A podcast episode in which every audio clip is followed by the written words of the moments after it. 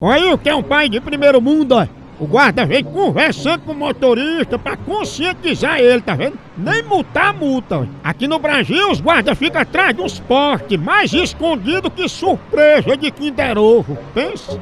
Agora aí é a educação do trânsito, ó. O motorista ficou tão feliz que tá indo levar o guarda em casa. Olha, gentileza gera gentileza, tá vendo? O guarda conversou com o motorista, o motorista ficou tão feliz que tá indo levar o guarda em casa. Aí é educação no trânsito.